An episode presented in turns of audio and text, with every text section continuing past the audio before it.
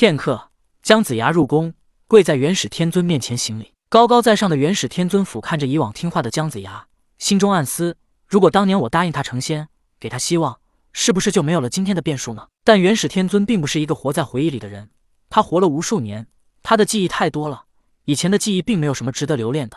他所要做的就是掌控，掌控现在，掌控未来。元始天尊不动声色，将两片绸布丢到姜子牙的面前，摆件守卫封神，准了。马氏是你曾经的妻子。她也为她当年所做的事情付出了自缢而死的代价。你与她有情，你想让她封神，我也准了。龙须虎虽然是我让你去北海收了他，但他也是你的弟子，而且在商周大战中战死，对战争有功，更无福享受人间富贵，将他封神，我也准了。五鬼虽然是你的弟子，但他们的功劳还不足以让他们封神，他们只是帮百剑运送了剑锋神台的泥沙，这些工作普通凡人也能做到，无非是时间久一些。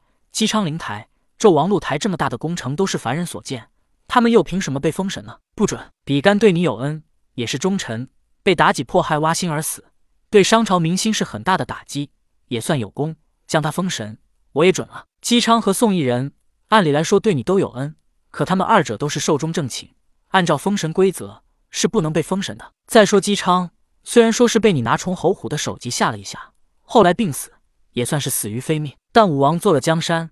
他死后会被供奉进入太庙，享受周朝香火，更没必要封神。这名额还是留给他人吧。我看伯邑考就不错，到时让他顶替姬昌而封神。元始天尊一口气说完了这些，顿了顿，又询问姜子牙道：“为师如此安排，你可满意？”多谢老师成全，老师所言句句在理。姜上遵命。既如此，你便把封神榜带回去，张挂到封神台上。三日后，我会让白鹤童子带玉虚法旨到封神台，到时。你便会知晓所有封神名单，照着宣读便是。元始天尊道：“是，老师。”姜子牙叩首道：“元始天尊挥手，将他在三日前收回的封神榜重新交给了姜子牙。拿着封神榜，姜子牙离开了玉虚宫。封神榜的名单本已拟好，可现在出了姜子牙和百剑这两个变数。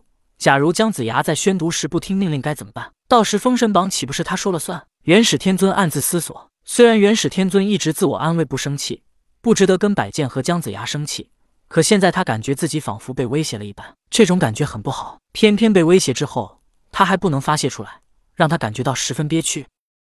当初元始天尊胁迫女娲的场景，他自己似乎忘记了，他也感受到了同女娲一样憋屈的感觉。元始天尊何曾受过这样的委屈？圣人古井无波。元始天尊再一次安慰了自己之后，平复了心情。三日后便是封神之时，他必须在三日内把这名单给再次确定下来。就在此时。白鹤童子再一次来到元始天尊面前请示道：“老爷，燃灯、广成子、赤精子、巨留孙、清虚道德真君、道恒天尊，众位师伯师叔在宫外求见。”元始天尊默默思索了一番，他们的来意，元始天尊自然知道。姜子牙都要为自己谋利，他们前来自然也是为了徒弟，看来得好好的谋划一番。元始天尊暗想，接着他对白鹤童子道：“他们来意我已知晓，让他们回去吧，我自有安排。”是。老爷，白鹤童子恭敬的道：“燃灯因为萧生草宝用落宝金钱落了赵公明的定海珠，而他得到了定海珠，这是与他有利益纠葛的人。